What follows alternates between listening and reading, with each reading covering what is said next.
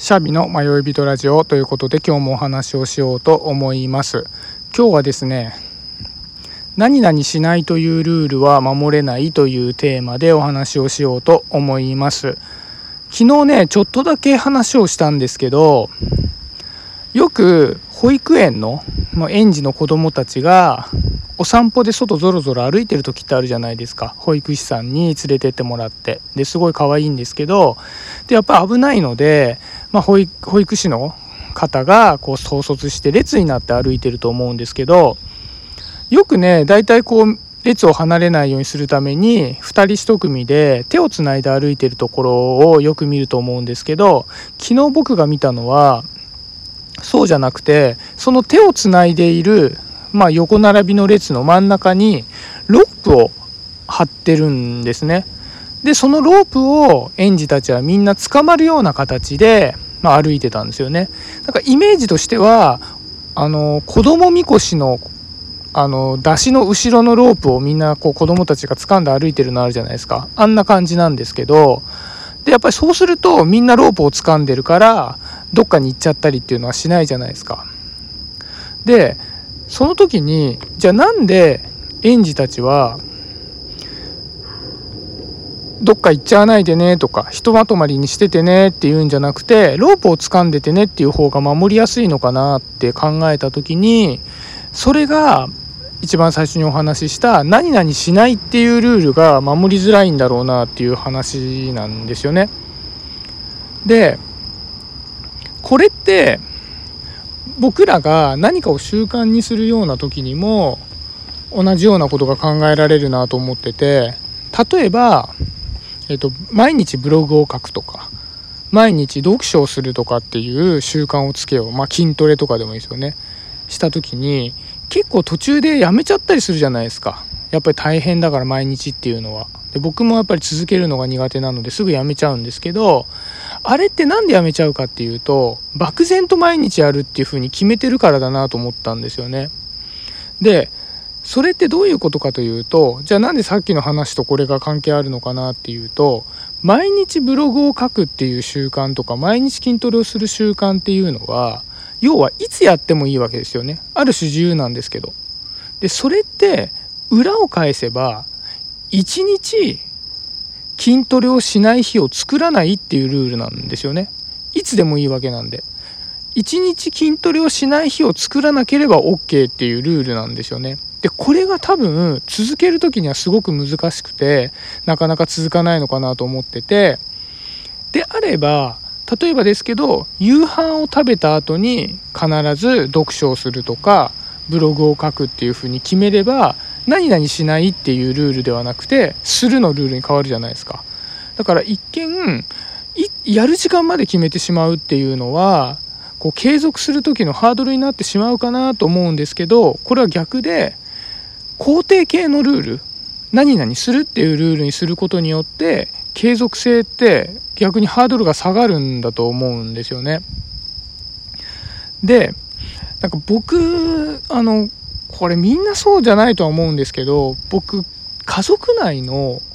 こう情報共有をするっていうのがめちゃくちゃ苦手なんですよねいわゆるほうれん草というやつです会社だと、まあ、ほうれん草しないとえらい目に遭うんでこれはするんですけど家族だとついおざなりになって自分の予定とかを妻に共有するのを忘れてしまったり先延ばしにしちゃったりするんですよ。で特に僕コミュニティに入ってるんですけどコルクラボっていう。でやっぱりコルクラボのイベントに参加するって僕にとって遊びなので妻はあんまりいい顔しないんですよね。でだから僕もそのコルクラボのコミュニティのイベントに出るとかってすごい言いづらいのででもじゃあいいやまだ先だから明日でいいやとか明後日でいいやってやってるともう当日になっちゃって当日ギリギリになってこそっといや実はこれからあるんだよねみたいな。えそれっていつから分かってたの？ごめんもっと前から分かってた。そんな早く言ってよみたいなことがすごいよく頻繁にあったんですよ。でそれで、まあ、そ妻に言われてアプリで僕と妻の予定を共有するようにしたんですよね。タイムトゥリーっていうアプリがあるんですけど僕がそこに予定を入れると妻のアプリ上でも共有されるっていうやつででそうすると僕はその妻にただ口頭で僕が参加するイベントを伝えるっていう時はできるだけ早く伝えるっていうだけのルールなので伝えないで参加をするっていうことをしないっていう決め事になっちゃってたんですよね。まあ、直前と怒られますけど例えば1週間前に分かったとしたならばそこからま前日ぐらいまでのどこかで報告すればいいみたいなだから当日いきなり勝手に参加をするっていうことをしないっていうルールがもともとあったんですけどアプリを入れたことによって僕は分かったらそこに入力するっていうルールに変わったんですよね。なので、まあ、どちらにしても僕はちょっとこう後ろめたい気分にはなるんですけどももう分かったら入力するっていう何々するの方のルールに変えたことによって僕はその情報共有っていうのがめちゃくちゃしやすくなったなと思ってるんです。であとちょっと今思いついたのがこのラジオの放送もちょっとそれあるなと思ってて僕今外で話してるんですけど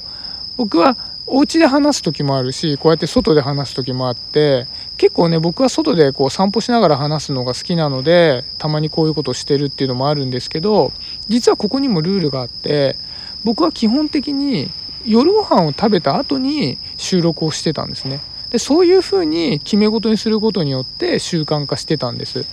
でも僕今日そのご飯食べた後に Zoom でお友達とお話をする約束をしてるんですね。だから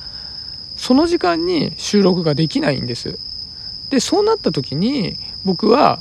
その時間他に予定があった場合は仕事帰りに公園ブラブラしながら誰もいないところを見計らって収録をするっていうふうに決めたので結構他の予定が入っちゃっててもこう淡々と毎日続けられるような感じができたなっていうのもあるのでこれも多分こう毎日放送するみたいなルールにしてしまうとなかなか続かなかったのかなっていうふうに僕自身思うんですよね。だから、まあ、その保育園の園児のみんなのところで僕はすごい学びになったなと思ったのは何かを習慣化したりルールにする時に何々しないっていうルールにしてしまうとなかなか守れないよっていうことをちょっとね僕もえー、肝に銘じておこうかなっていうふうに思いました。これね多分ね同じことが嘘つかないとかでもそうだと思うんですよね。嘘つかないじゃなくて正直に言うに変えた方が多分ルールって破られないんじゃないかなというふうに思うので特にね人間関係が関わるようなことの場合はそういうこう人間の傾向みたいなことを気にして、うん、あの決め方を考えるとより守られやすいかなというふうに思います。はい、今日はこんなところで終わりにしようかなと思います。シャビでした。今日もありがとうございます。バイバイ。